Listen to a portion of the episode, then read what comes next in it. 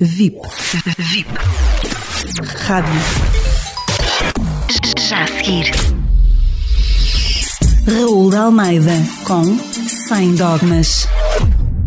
23 de outubro de 2020. Em plena pandemia, em plena crise, um dia para recordar. Neste mesmo dia, no Parlamento Português, na Assembleia da República, foram votados dois diplomas um aprovado e um rejeitado, de costas voltadas para o povo português.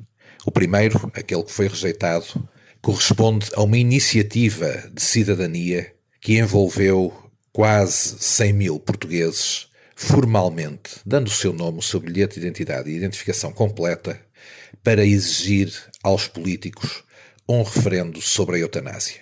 Recordamos que o aborto foi duas vezes referendado Recordamos que o referendo existe para regular aquelas grandes matérias em que interessa que todo o povo que será abrangido por essa regulação tenha uma palavra a dizer. Mas é importante recordar que nenhum dos partidos, à exceção do Bloco de Esquerda e do PAN, levaram esta matéria incluída nos seus programas eleitorais. Portanto, nenhum português mandatou politicamente 80% do Parlamento Nacional para legislar a eutanásia de costas voltadas para o povo. Dizemos que o povo e as instituições estão separadas. Dizemos que é preciso mais pedagogia democrática. Dizemos que é preciso voltar a unir os populares com as instituições. Este voltar de costas, que aconteceu no dia 23 de outubro de 2020, é um corte profundo nessa relação é o desrespeito dos políticos eleitos pelo grande mandato popular. É a quebra do elo de confiança entre eleitos e eleitores, por parte dos mesmos de sempre, por parte de uma agenda ideológica fraturante, por parte daqueles que não respeitam realmente o voto dos portugueses, apenas o querem na altura de se alcandurarem ao poder.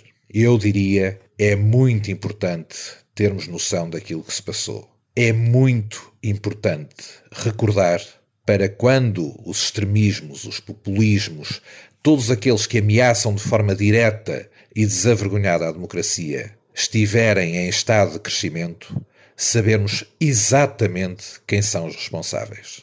No mesmo dia, por via da aprovação, os mesmos, os da fratura social, os da agenda disruptiva aqueles que querem virar a sociedade contra a sua história e tradição, aprovaram, com os votos contra unicamente do PSD e do CDS, uma lei que permite a inseminação artificial com espermatozoides de um defunto, ou seja, objetificando a criança a nascer ao ponto de a pôr escrava da vontade de adultos e ao ponto de a condenar a nascer sem pai. É estranho, é difícil de apreender, é algo que é a ilusão, a obsessão com a ciência por parte daqueles que não têm problema, pudor ou limite em defender o aborto livre, o aborto eugénico, matando crianças na barriga das mães,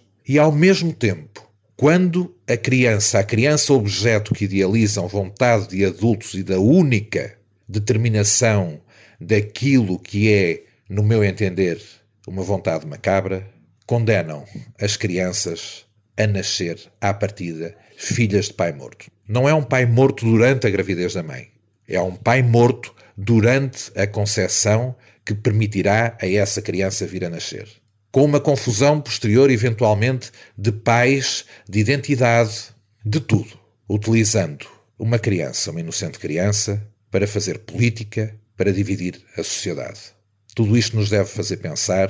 Todas estas decisões parlamentares têm por trás um voto e cada voto tem um nome. Não o esqueçamos.